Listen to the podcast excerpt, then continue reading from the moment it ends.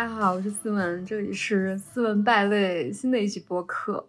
然后今天呢，我们是一个每个月的一个特别节目，叫做每月杂谈，就是没有什么特定的主题，就是讲讲这个月发生了什么，看到了什么，听到了什么，有什么所思所想。嗯，就是一期怎么说呢，不太需要特别专注的一期内容吧。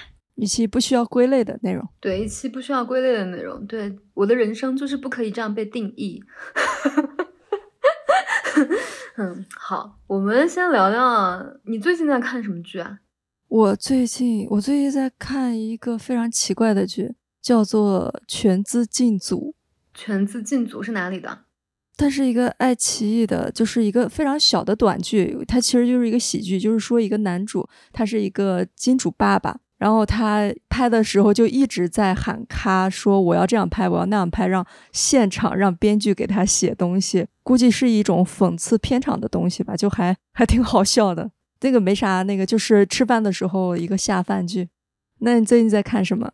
我最近看了一个叫做《爱与死亡》，它的英文名叫《Love and Death》，就特别的直接。然后呢，我刚刚看它的时候，我觉得有一些熟悉的味道。我后来才知道，他原来是那个《大小谎言》的制作人做的一个剧。就是他那个熟悉的味道在哪里呢？就是他们都演的是在一个小镇上面，然后一群女性的一些一些角色吧，大部分都是家庭主妇这样的一群人，他们之间的生活，就是这些人的生活看似都非常的有自己特定的轨道哈，就是每天，嗯，要么就是上班下班赚钱带娃，要么就是在家不上班带娃。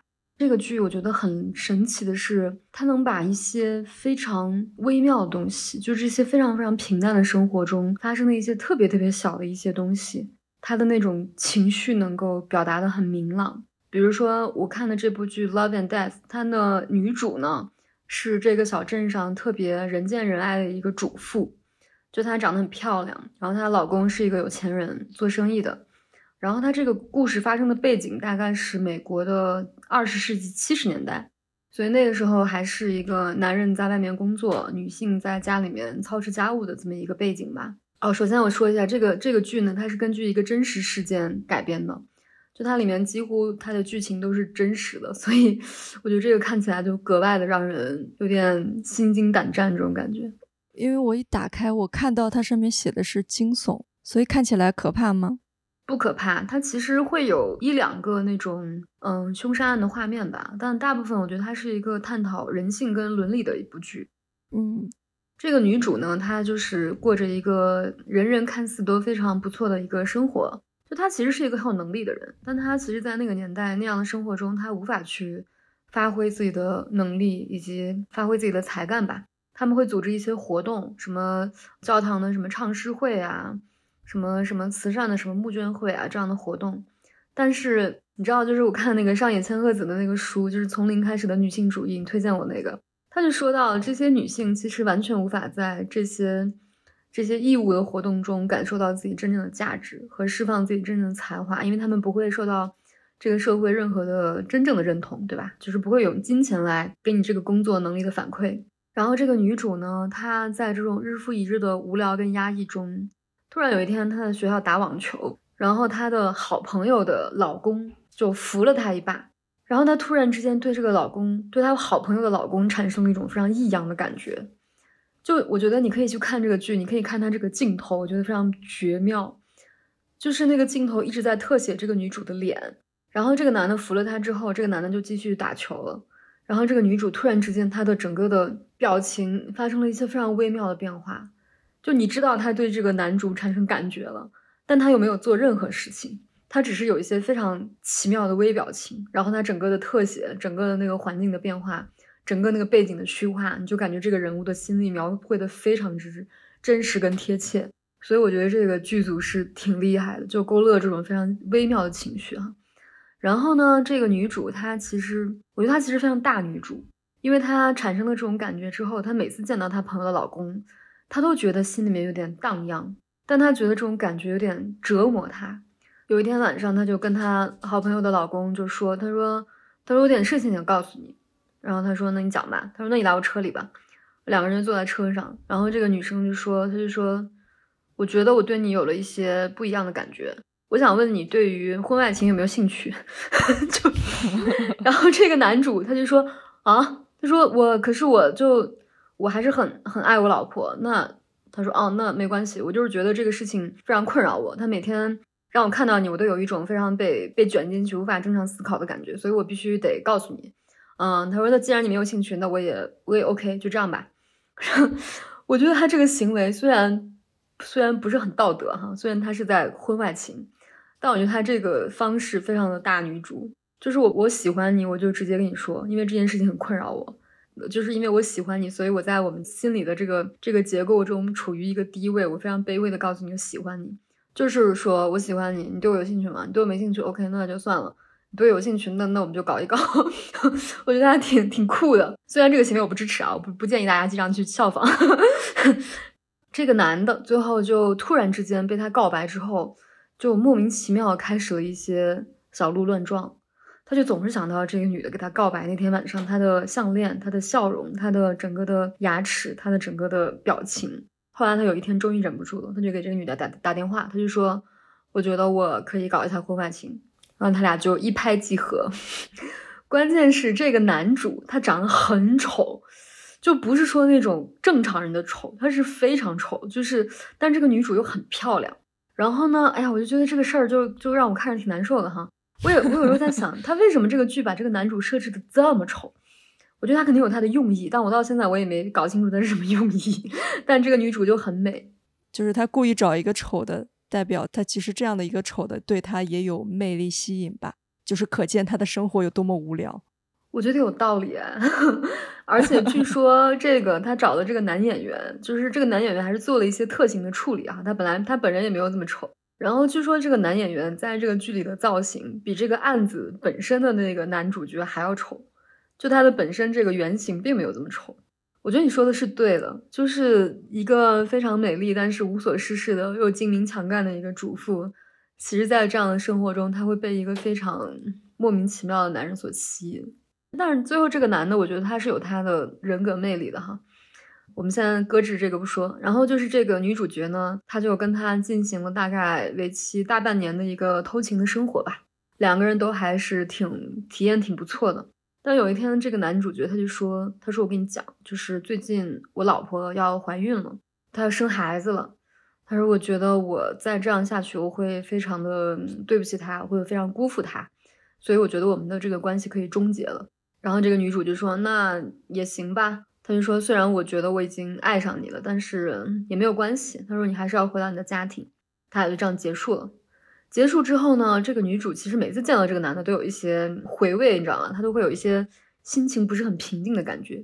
后来呢，再过了大半年之后，有一天这个女主就去他的这个就是这个男主家里，但是这个这这个时候这个男主不在，就只剩他老婆一个人。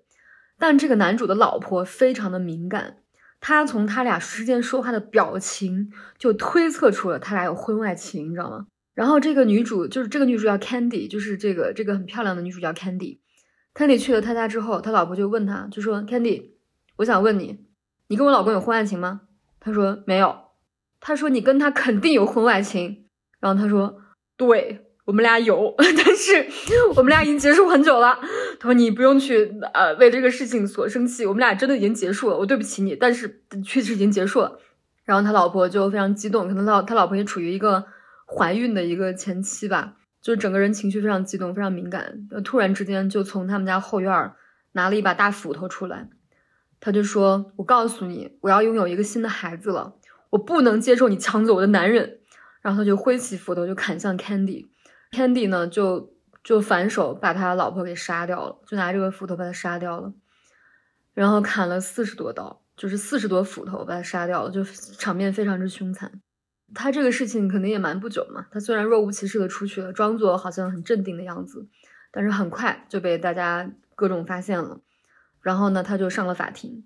这个剧情其实不是很复杂，就是一个很真实的案件。真实的案件就是这个主妇。就是砍了他教会的一个好朋友，然后他跟这个好朋友的老公有过偷情，但他俩已经结束很久了，就是这么一个事件。但是我觉得这里面有一些东西让我觉得还蛮怎么说呢，就是蛮触动的吧。首先就是我觉得这个女主她不论做任何的行径，我不认同她的做法，但是我很欣赏她的性格。就我觉得她就敢做敢当，就是老子就就干这些事儿，我就是喜欢你，就跟你说，你愿意不愿意看你的事儿，就看你的看你吧，愿意就更好，不愿意也行，就这样，我觉得挺厉害的。然后其次是我觉得那个就是那个他出轨的那个男的，我觉得也还挺神奇的，因为你知道吗？就是虽然他长得很丑哈，但是呢，他其实当时在接受那个警察盘问的时候。警察问了很多问题，就说你什么时候出差的？他说我前两天出差的。他说那你出差之前啊有过什么什么行为？就是只就是问的很细嘛。最后警察问的一句话是，他说你老婆发生过婚外情吗？他说他有过，因为他老婆确实发生过婚外情。然后警察问说那你发生过婚外情吗？其实问题问到这里的时候已经非常的关键了，对吧？就这个时候，对这个男人来说，他如果说他隐瞒了自己的婚外情，那可能这个事情就到此为止了。那可能警察要调查很长很长时间。但这个男的当时就说：“他说没有，就是他非常直接的、下意识的就说没有。”但是他晚上回去之后，他就觉得他不应该因为自己的怯懦去隐瞒这种事情，他就给警察打电话，他说：“今天早上你问我的时候，有一句话我说谎了。他说我有婚外情。”我的婚外情对象就是 Candy，然后警察就很快的把 Candy 抓了起来，就这样。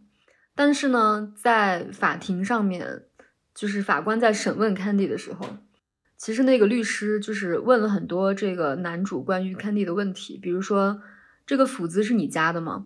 男主说是，他说是我平时自己用的斧子。然后律师就说，他说对啊，他说如果你们认为 Candy 这是一个谋杀案的话，那他怎么会计划到？这个男主家里面有一把斧子，可以用来去杀他老婆呢。就是我觉得这个律师的提问是一个非常核心的一个提问。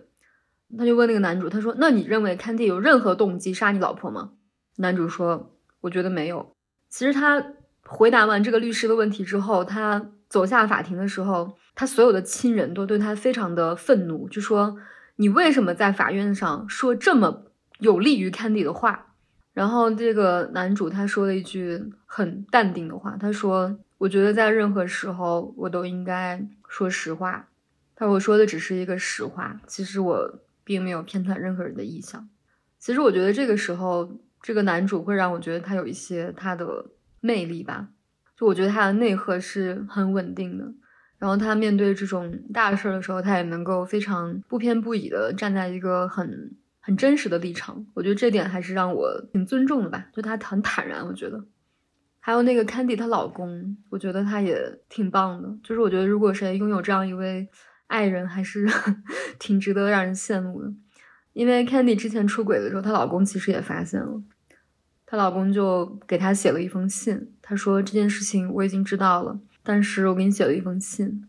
其实那个信的内容电视里面没有演，但是 Candy 看完信之后就。疯狂的哭泣，然后她老公坐在楼下，她也在哭。然后 Candy 下楼之后，她就说：“我想确定你们俩的关系已经结束了吗？”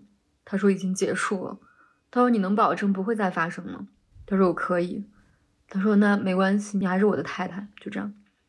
哇，我觉得他真的就是，就你能看出来，他接受这件事情非常非常的困难，就真的能够接受这件事情。然后就哇，天呀，谁要是……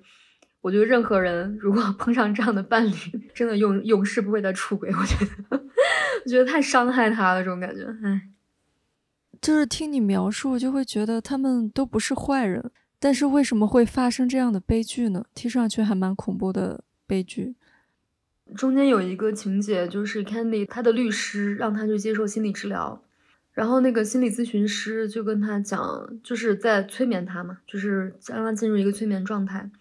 然后 Candy 突然之间就回忆起了他四岁的时候的一次巨大创伤，就他当时好像是腿摔断了还是怎么样，然后他就躺在那个去往医院的那个担架上面，就疯狂的哭泣。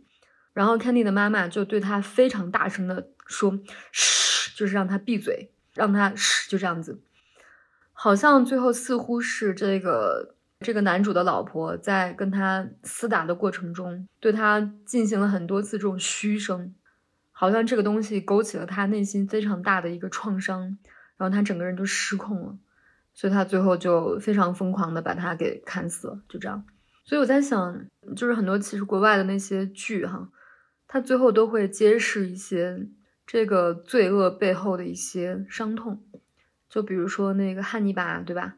就他虽然是一个非常十恶不赦、非常完美精湛的一个杀人狂，但他也会，就是后面的后续的续集也会演他小时候遭受过什么样可怕的虐待，然后在他心里面埋下那种罪恶的种子。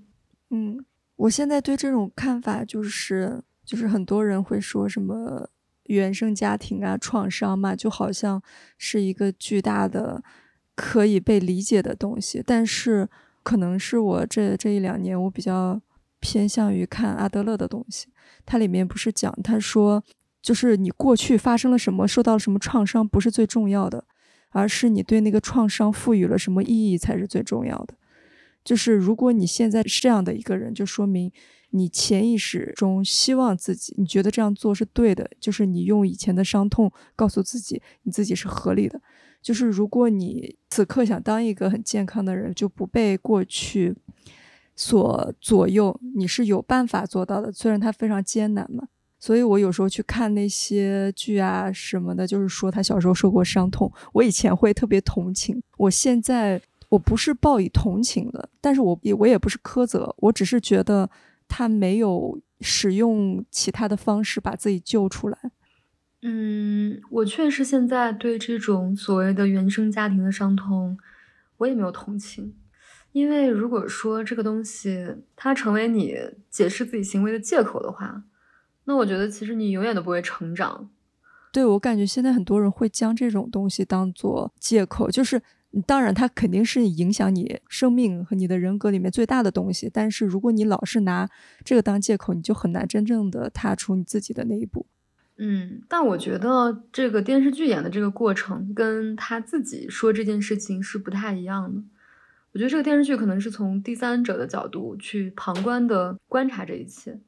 对对对，他电视剧可能他是想告诉你，不是凭空出现的，因为大家也会觉得很奇怪，就是他为什么就是他是自卫就自卫了，为什么他要对别人下那么大的狠手？他可能要找到一个合理的解释。对，因为这个剧还没有更新完哈，还剩最后一集还没有看完，但是似乎真实的这个案件就是这个女主被判无罪啊？对，是因为自卫吗？对，因为她在自卫，而且好像我不知道哈，也许是因为他的律师非常厉害，给他揭示了一些他受伤的过往或者等等吧，我不知道，就是最后一集还没有更新，但我还蛮好奇这个结局的。嗯，也可能这是很久之前的是吗？你就说这是很久之前的案件？对，它是八十年代的案件，八零年代左右。嗯，然后那个时候可能大家还没有很健全的司法。对它这个剧其实呈现的，就是关于这个案件本身的善恶呈现的，其实没有它这个过程的大家的这种来往的人性更多。我觉得他这个剧其实是一个结局非常透明的一个演绎人性的一个观察剧，我是这种感觉。我觉得这个女主的演技还是挺厉害的，大家没事儿可以去看一看。然后看看这个男主有多丑，真的很丑，真很丑，让我有点不适。就是这么丑的东西都可以成为一个光亮的东西。对啊，就这么丑的一个男人，居然被两个女人拿斧子去争夺，我真的不理解。他可能争夺的不是这个男人。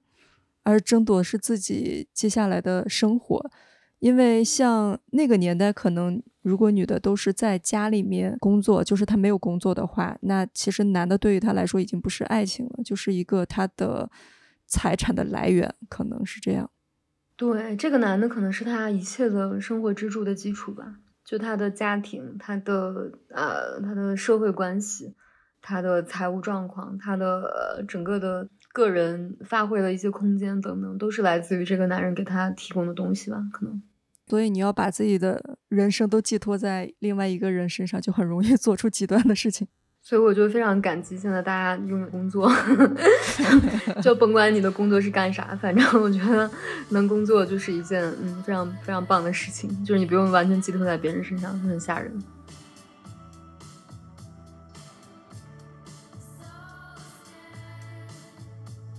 嗯，还有什么？除了电视剧，还看了什么呢？看了一本书，然后这本书叫做《一千日的疗愈之路》。我最近看的都是一些什么男女创伤的这种这种主题。你真的很喜欢疗愈。不不不，我也不是我选择的，就是这个书是出版社寄给我的，然后那个剧是朋友推荐给我的，就也不是我主动选择，就正好看一看。这本书写的是它的主人公是以第一人称来叙述这这个这个书的哈。这个主人公他本人是一位美国的儿童心理医生，她本来拥有一个非常美满的家庭，就她的老公很爱她，她也很爱她老公，她老公叫保罗。然后呢，有一天她老公就是因为意外突然之间就猝死了，这个作者当时就非常的悲痛，然后难以接受，所以这本书就描述了她从她老公猝死之后。她自我疗愈的这差不多一千多天吧，因为她差不多有四年的时间用来疗愈自己。这个期间，她过得非常的艰难。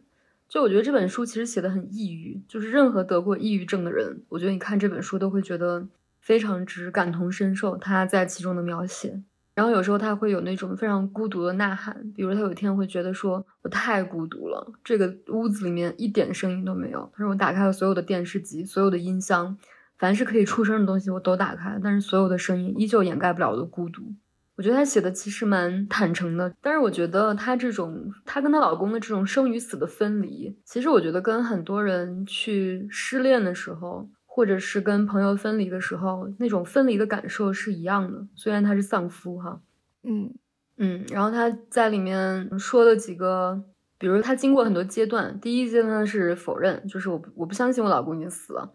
第二个阶段是非常孤独。第三个阶段是在朋友的鼓励之下，终于鼓起勇气去那个当年还没有互联网，就是去报纸上面找那种相亲的那种男性，去跟别人相亲。然后她每次相亲的时候呢，她都忍不住去把这个男的跟她老公比，发现都完全无法相比。后来她见过三四个约会对象之后，都没有开始过一次正式的约会，这段感情就无疾而终了，就这样。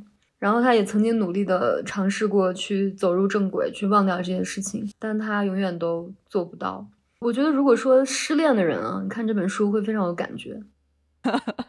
对，因为他描述的非常深刻，就这种分离和这种失去的这种感觉。然后他整篇都在提到一个元素，就是白色的羽毛。因为他说西方有一个传说，就是当你看到白色的羽毛的时候，就是你的逝去的亲人在向你打招呼，或者给你一些祝福。所以他在这整个书里面都会时不时的碰到一些白色的羽毛，比如说他在工作中遇到困难的时候。他见到非常棘手的那个病人的时候，在面对重大的工作机会的时候，包括他去跟一些男人去约会的时候，他很紧张的时候，他都会看到一些白色的羽毛，他就会觉得她老公的灵魂一直在陪伴着她。其实这个东西对她的对她的这种力量跟温暖这种效用非常之大。然后我看到这个，我就想起以前就是。我就我曾经有有这种感受啊，就我曾经有一段时间，就是内心感觉非常的孤独，就特别是在我姥姥和我爸爸去世之后，我就会感觉这个世界上没有任何一个人可以称之为亲人了。然后有一天我看到那个 Know Yourself 的一篇文章，他就说如何去缓解我们内心深处的孤独感。他写了很多方法，但有些方法我都忘记了，但是我记得一点是很清楚的。他说：“只要你的生命中有爱过你的人，就是有那种真正无条件爱过你的人，他就会给你一个永远都不会消失的养分。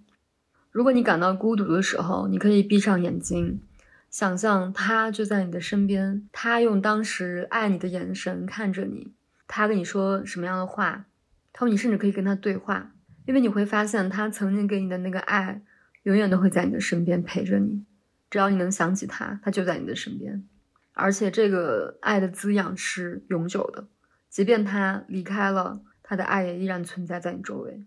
然后我当时有一天，我就闭上眼睛，想象我姥姥在我身边，然后觉得，哎呀，还是觉得很温暖，很有力量，感觉他跟我，他会跟我说很多话，比如我跟他讲，我说，假设我在内心跟他对话啊，我就会说，姥姥走了之后，觉得很孤独。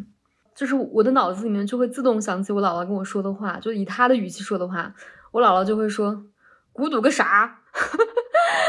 那么多好玩的，去玩去吃，去吃好东西。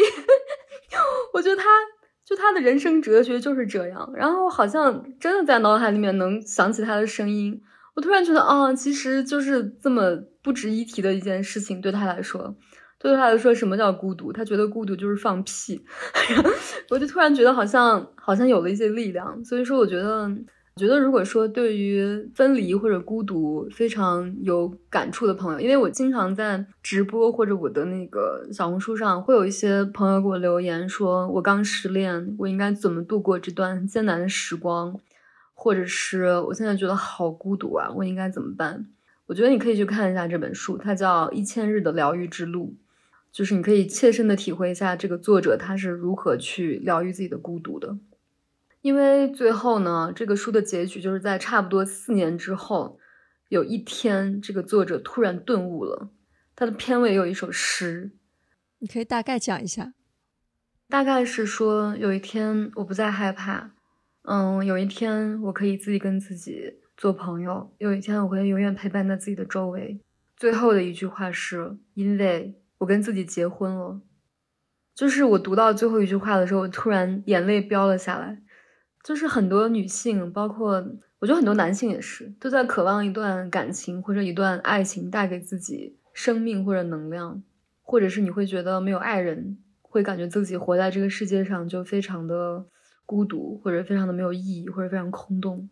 但是我觉得这个作者他在经历过这么这么多的困苦和迷茫、无助和孤独之后，他有一天突然觉得，嗯，我可以跟自己结婚。就是我不需要别人来陪我，突然觉得自己可以陪伴自己。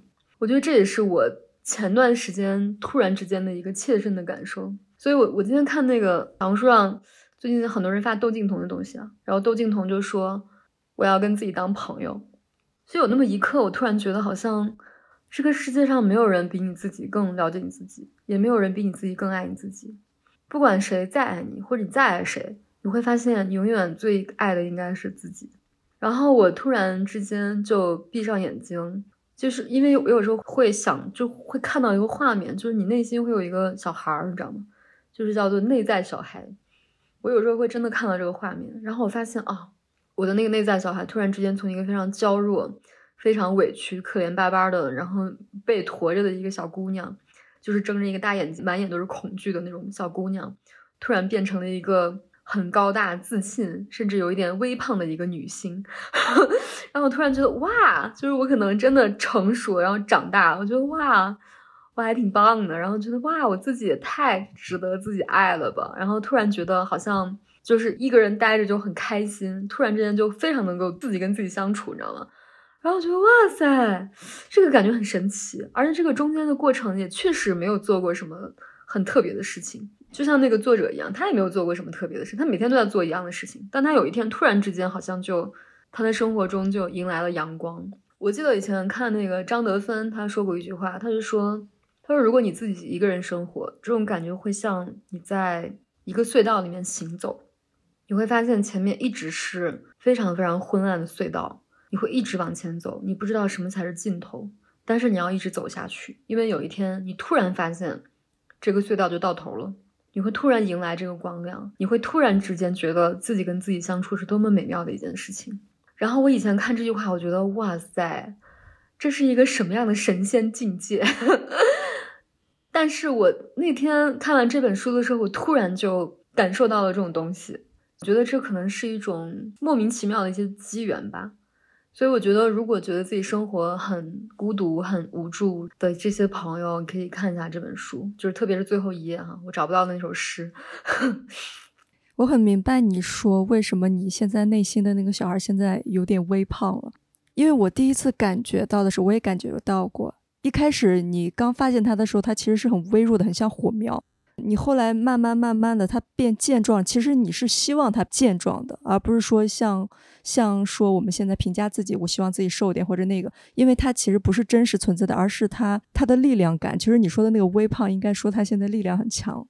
对我看到自己的那个画面，他是那种就是很健壮，然后整个胸膛很挺拔，就他不是缩着的一个状态。你是看到的是具体的人吗？对啊，我觉得你可以试着有一天啊，你可以躺在床上没事儿干的时候，闭上眼睛，然后你可以跟自己说：“我想看看我的内在小孩儿。”这是以前我的一个心理学老师给我讲的一个一个方法。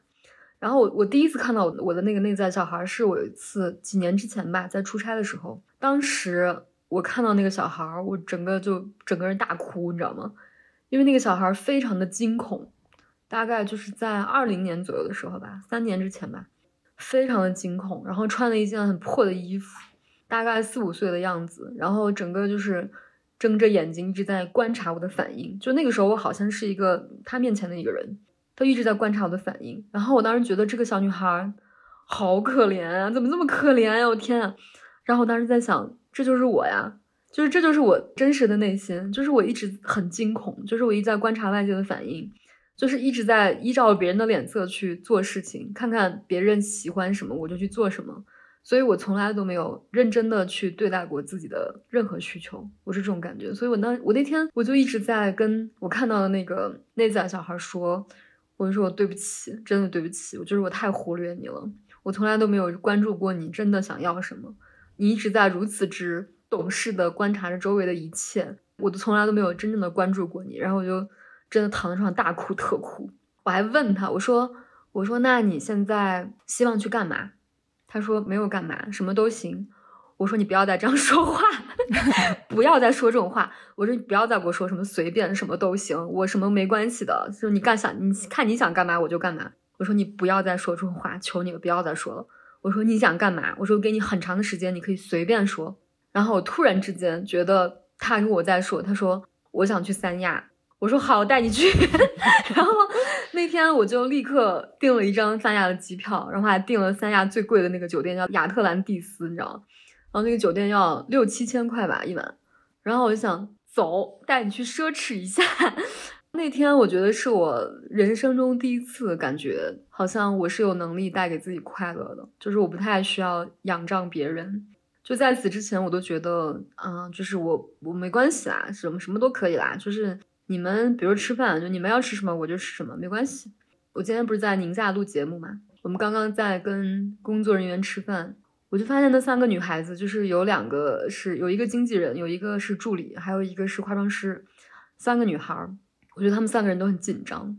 就是点菜的时候，我就说：“我说你们吃啥？”他们说：“啊，没事没事，你思文姐你想吃什么我们就吃什么。”我当时心想：“哎呀天，你们三个还有很长的路要走啊。”然后呢，然后关键是你知道中间就是有一个女孩说。天呀，C C 姐，你好会选餐厅呀！选的这个餐厅好好吃。她说没有没有没有，这个餐厅是思文姐选的。我心想，我是在她发出来两个餐厅里面选的其中的一个。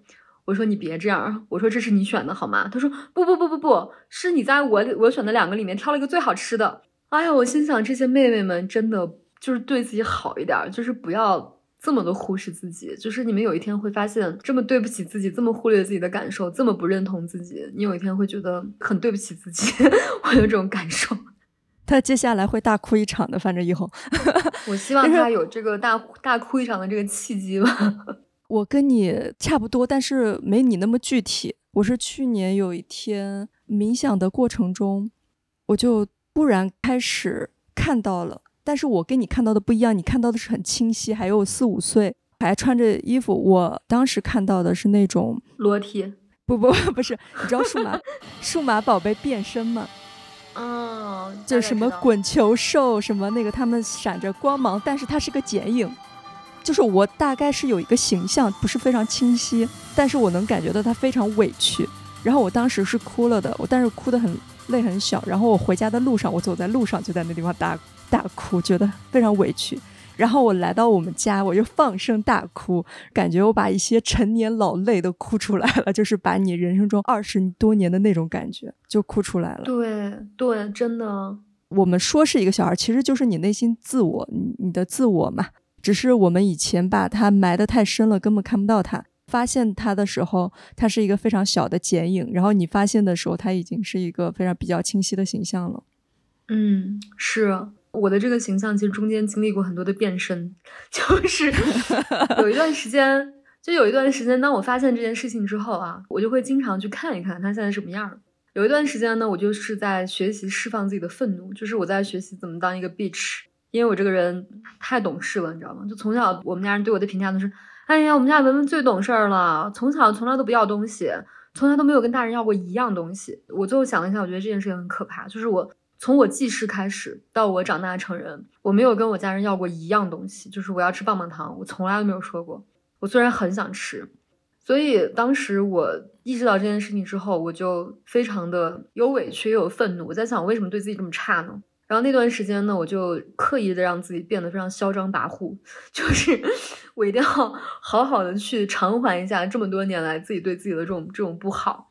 然后那段时间，我就非常的就是脾气很大，就是我跟任何人都会爱发脾气。然后呢，我再去看我的那个内心的那个小孩的时候，他就变成了一个非常之骄傲。然后头扬的特高，然后看着特别特别不好惹的一个一个那种青少年，你知道吗？然后我在想啊，不管怎么样，他终究长大了，长大了终究是个好事儿。所以最近我看到她变成了一个这种很微胖的、很有力量这么一个女性的时候，我还挺开心的。我觉得嗯，可能我终于有一些这种成熟的这种力量和这种状况了。我觉得哇哦，太不容易了，真是太难了这个过程。嗯，你大纲里面还写一个。英国的老年女性社区，那个是怎么回事？嗯，就是我最近在那个一条的那个视频号看到他们拍摄一个英国的老年女性社区，就那个社区估计有十几栋公寓吧，嗯，十几二十栋公寓吧，具体多少我忘了。然后就是有一些大概从五十多岁到八九十岁的老年女性，她们都是独居状态，她们都搬进这个公寓，有的人是买了这个房子，有的人就是租的这个公寓。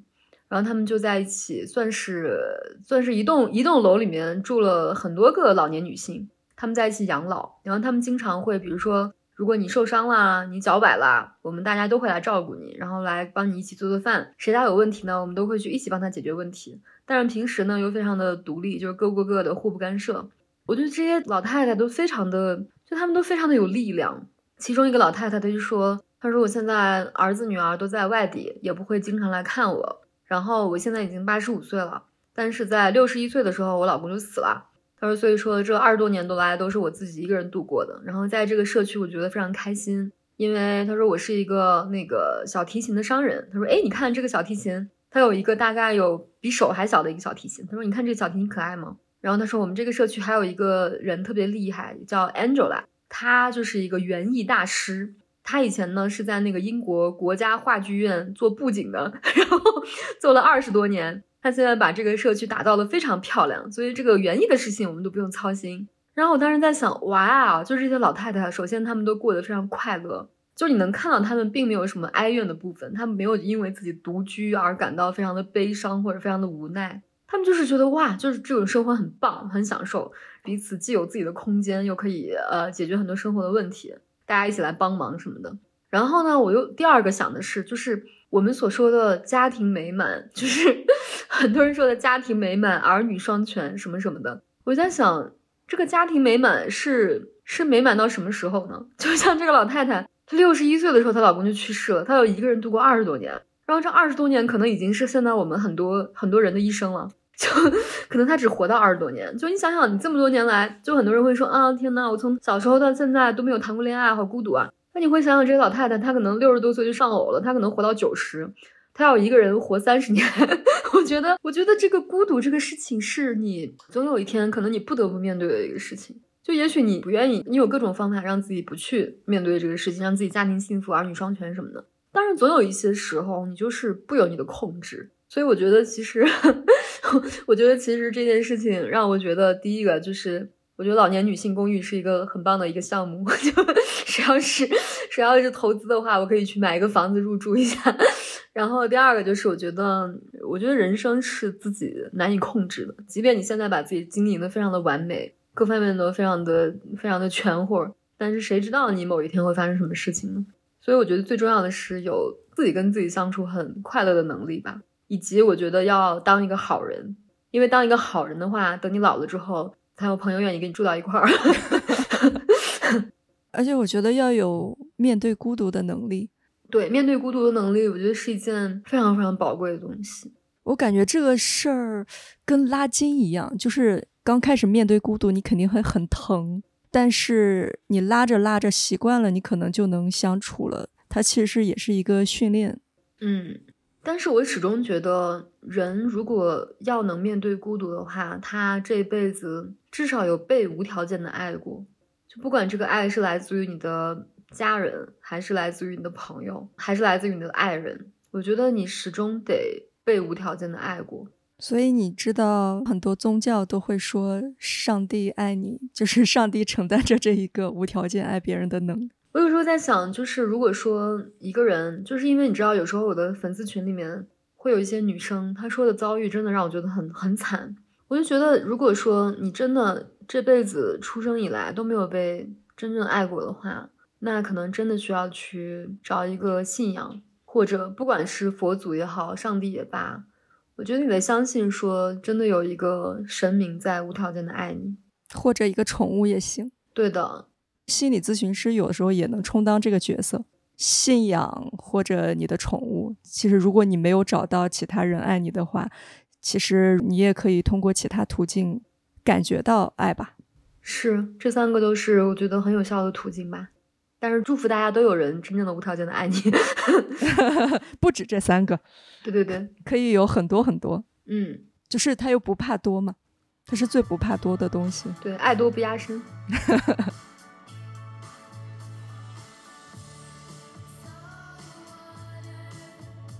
那接下来就是最近有发生什么特别想分享的事儿吗？我最近我昨天来宁夏出差，我觉得宁夏给了我一些冲击。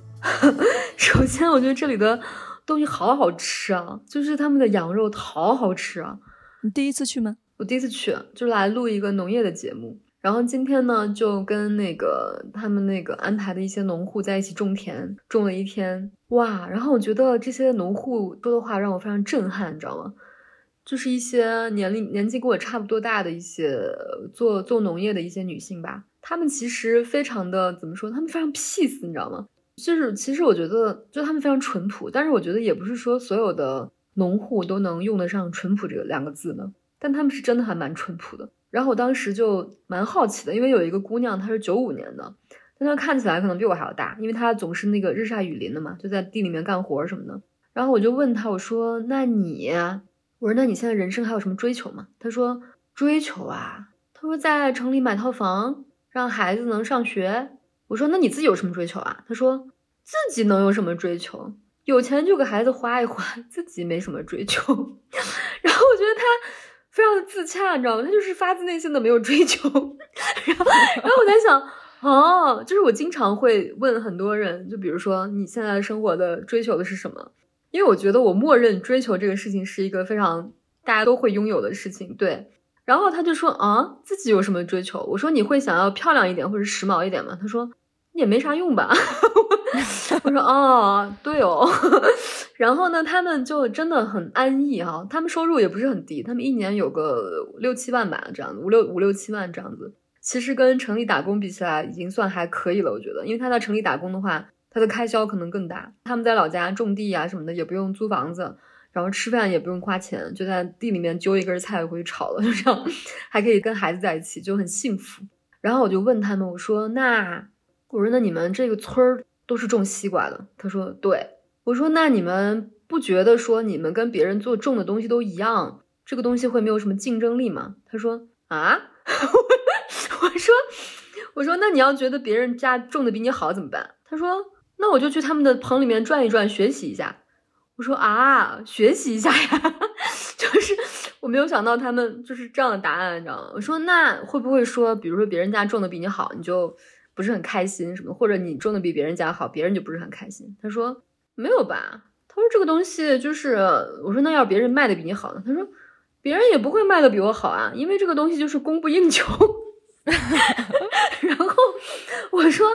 因为他们那个农户很多还是那种领工资的，他们有那种承包的那种老板，然后雇他们去做这种基础的活儿嘛。我说那你们老板对你有有什么要求吗？他说老板有什么要求啊？他说老板就要求你多操点心。我说就这。他说对啊，就是多操点心啊。他说有时候那个苗就是晚一个小时就干死了。他说那你就要多操心啊。我说那你要不操心会怎么办呢？他说不操心那就。下次再多操点心。然后我说，我说，那你如果说这次的产量不及格或者什么，你的老板会会说你吗？会会不高兴吗？他说那他不高兴那也没用呀。然后我觉得他们简直就是生活在那种世外桃源，就他们内心特别特别的安宁。然后我就说，我说那你如果说一直干不好，我说比如说像我这种人，我干的一直都很差，然后我在你们这儿一直干不好，我说你觉得我会失业吗？他说不会啊，他说只要你乐意干，他说永远都不会是失业。他说我们这种地的咋失业呀？他说你再失业，你那地里面还有菜，还有还有那粮食，你就吃啊，反正你又饿不死。然后我突然就觉得，哦，就是我以前其实一直没有理解那种大家经常说的什么中产阶级的什么焦虑之类的。就是我觉得很多在城市里面生活的人，他真的就是就是可能就是会饿死，就是就是你真的就就没有吃的了，就可能真的就不行了。但他们好像内心有一种非常笃定的安全感，就是我永远都不会失业，我永远都饿不死。然后我说我说那你们会觉得城市里面的生活你们会向往吗？他们说。哎呀，他说也挺向往的，但是你看他那个表情，他就根本不怎么向往。然后我觉得哇，我觉得他们真的就挺幸福的。然后他们就说，哎，他说我们这种地也挺也挺辛苦的，每天就是吹的晒的，是干干农活，这腰酸腿疼的。他说也挺也挺累。我说那你会想去城里面上班吗？他说，哎呀，他说我也过不了那种 生活。所以，所以我今天就是大为震撼。我感觉他们能这样，是因为他们有一种确定性，就是呃，但是这种确定性不是别人给的，是大自然给的。就是他们生活的环境，就是你种瓜得瓜，种豆得豆，你只要撒下种子，它就会有收获。是这种东西给了他非常确定感。但是你在城市里面生活，你努力的工作不一定有用。然后你特别辛苦的写文档，但那个文档很可能是是是废纸一样的东西，就是我感觉是这种东西造成了一些焦虑的东西。而且你会发现，好像城市里面的人并没有什么啊，我做的东西永远都供不应求这种自信，就是你会觉得我做的东西明天就会被人淘汰，那我不再加把劲。然后我当时就给他们描绘一下他们所想象的城市生活。我就说，其实城市的生活并不像你们想的那么精彩。我说，就是早上八九点起来就要去打卡。我就说我以前上班的时候嘛，八九点就要打卡。你要是晚个五分钟以上，就要扣你五十块钱。然后呢，平时你干不好的话，领导还要骂你，还要你继续干，干完还要改，改完还要干，反正就是还要加班，啥啥啥。然后你知道他们说什么吗？他们说啊，我们以为明星不用打卡，原来明星也要打卡。我真的觉得他们好好笑。我说那你们，我说那你们喜欢什么明星？然后那个九五年那个女孩说，她说我喜欢韩红。我说喜欢韩红啊？我说那在你这个年龄段确实蛮少见的。我说那你喜欢易烊千玺吗？他说易烊千玺也可以。他说长得挺乖的。我就觉得哇，我觉得他们，我说我说那你们每天生活开心吗？他说。生活也还可以吧，他说就是在这儿种种地，然后聊聊天儿，聊聊那个村里的八卦啥的。